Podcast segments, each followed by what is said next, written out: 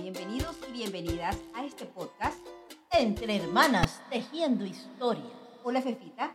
Hola, hola, ¿cómo están todos y todas? Gracias por escucharnos. Bienvenidos y bienvenidas. Episodio número Ocho. Wow, ocho, vamos ocho. avanzando. Así es, ñaña, ¿y de qué vamos a hablar el día de hoy? Bueno, hablamos de las primeras decisiones como adultos responsables. Estuvimos conversando con Fefita que hagamos memoria de cuál era nuestra primera decisión como adulto responsable que llegara a nuestra mente. Soy un adulto independiente. Con gustos. Bien de mentes. ¡Ay! Adulto independiente. Fefita, como Dígame. adulto responsable, Ajá, y ¿cuál fue tu primera decisión? Cuando comencé a trabajar y tuve mi primer sueldo, quise demostrar mi independencia o mi capacidad de ser independiente. Así que cogí mis tres chochos, que no eran nada, que más que una maleta y, y nada, y alquilé, según yo, era una suite. Pero luego, luego que lo dimensionamos en este, en este encuentro, eh, en la preparación de este encuentro, ñaña, resulta que era un cuarto. Entonces, cuando me acuerdo de ese momento, era como la vecindad del Chavo el 8 y yo tenía un cuarto. O sea, era como si fuera el Chavo el 8 y era mi barril y tenía una cama, un televisor que logré comprarme y una cocineta, claro, sí, por supuesto. Era un baño y un aire acondicionado que me daba en el coco, porque todo quedaba al la- era una ventana y abajo el aire y frente al aire el colchón. invitada junto con mi madre a conocer tus nuevas instalaciones. Así que cuando fui, cuando llegaron, pues, eh, pues ellas me quieren mucho y salieron azoradas de Pero no dijimos nada. No, nada, nada. Yo le decía a mi mamá que era la decisión de Fefa y que ella iba a regresar a la casa tarde o temprano. Y así fue, después de un par de meses, se inundó o pasó algo y yo cogí mi televisor, mi cocineta, mi colchón y mi ropita y regresé a la casa. Lección de aprendizaje, pues sí, no tomé en consideración algunos otros elementos en el tema de irse a vivir sola, pero sí fue una experiencia en el en- conocí muchas personas, La vecindad. conocí a la vecindad, no, y a muchas personas más. Viví otras realidades que no estábamos acostumbradas. Me preparó para lo que venía el futuro, o sea, nada es una casualidad, ¿no? El universo siempre es perfecto y mi, el universo para mí siempre me está dando lección. Para ti, ñaña, ¿cuál fue tu primera decisión? Bueno, tú te fuiste eh, a 30 minutos, 40 minutos de casa, a unos cuantos kilómetros, a cientos y miles de kilómetros. Yo decidí irme a otro país. Fue una decisión, digamos que eh, dura para mis padres, Muy Pero- durísima, muy, muy dura, mis papás. pero aceptada finalmente. Eh, agarré, como Estefanía dice, una maleta y me fui. y se marchó y a su barco le llamó libertad. Bueno, me fui eh, a trabajar. Buena experiencia, eh, crecí mucho, me di cuenta de las que me daban mis padres y el soporte de la familia era valorado. Valoré, valoré tanto de mi país que jamás me gustó el pasillo antes de irme. Bueno, todo el tiempo que estuve allá es- escuchaba el pasillo y lloraba. La verdad Eh, es que sí, porque te fuiste allá y, y, y acostumbrada a todas las comodidades acá y llegas allá y bueno, a ver dónde cojo el bus. es primera cosa que me pasó, porque jamás había cogido un bus en mi vida. Ay, ñaña, entre otras cosas que no, no sabías planchar, o sea, o sea. Ta- También, también he contado eso, la plancha, el lavado y también la cocina. Esa, todavía no la supero, pero esta experiencia lo que me deja es eh, haber crecido como persona, haber madurado, eh, conocer nueva gente, nuevas culturas. El aprendizaje, el aprendizaje mayor es el sentido o el valor que se le da a la familia.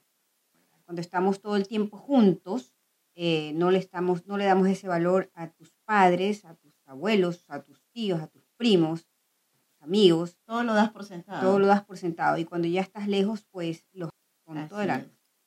Entonces, eh, cuando regreso, tengo mi red de apoyo, que son mis padres, así que regreso a la casa de, de ellos Ujú, eh, en, en este nuevo Ecuador. ujú. Y lo que te puedo decir es que mi regreso, eh, eh, la foto que tenía con mis amigos, y piensas que en el lugar donde que tú dejaste, ya se ha movido todo el mundo. Es que todo cambia. Y todo cambia y te tienes que adaptar a ese cambio. Pero hablando de experiencias, quiero decirte que hice la pregunta a algunas eh, mujeres que son parte de nuestra comunidad. Y les pregunté, pues exactamente lo mismo. ¿Cuál fue tu primera decisión como una adulta independiente?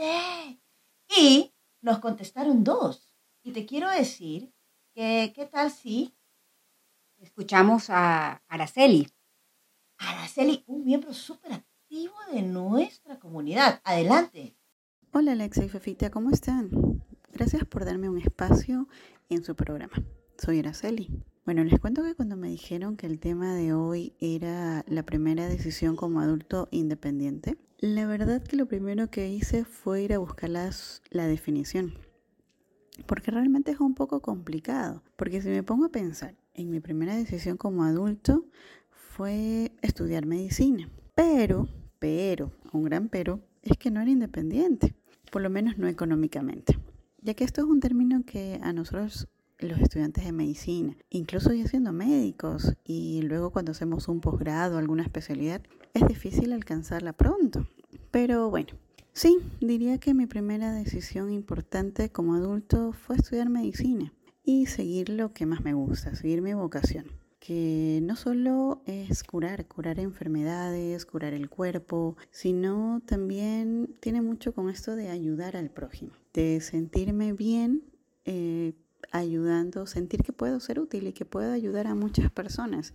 Y bueno, y ahora soy pediatra y además de ayudar a, a los niños a curar sus dolencias, indirectamente también ayudo a sus papás a tener la tranquilidad de verlos bien. Bueno, esa es mi experiencia. Un besito.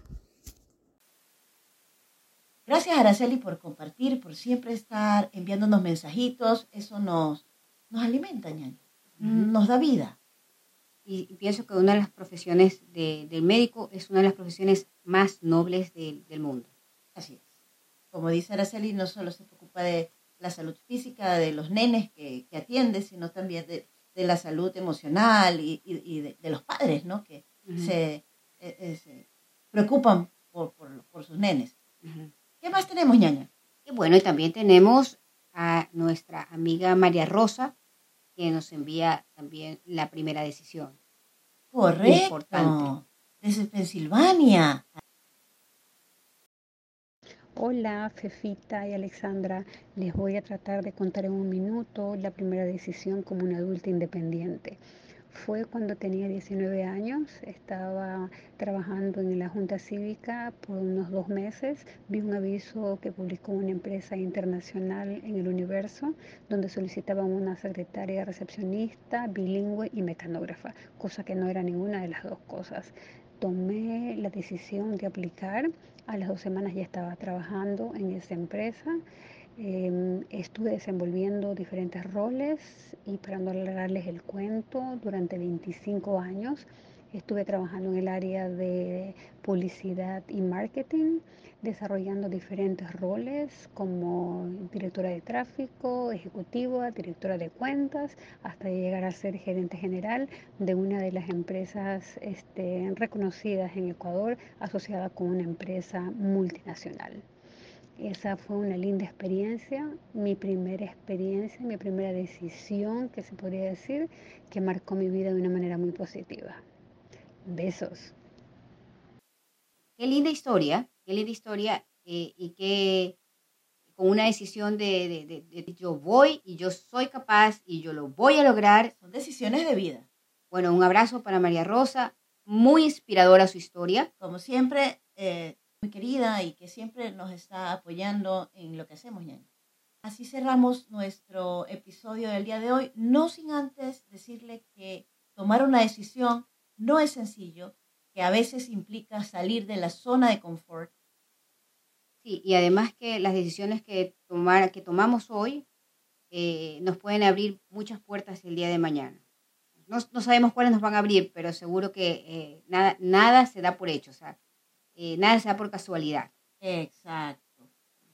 que además recuerda que tu pasado no te define o no te define la persona que puedes ser en el futuro. Que si crees que tomaste malas decisiones, pues son experiencias y esas decisiones no te definen.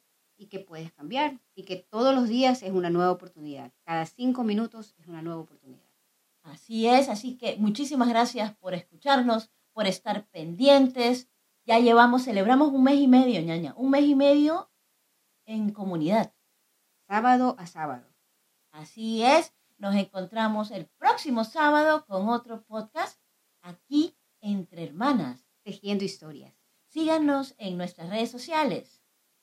Facebook e Instagram entrehermanas.es. Ahora sí nos despedimos. Chao, chao. Hi.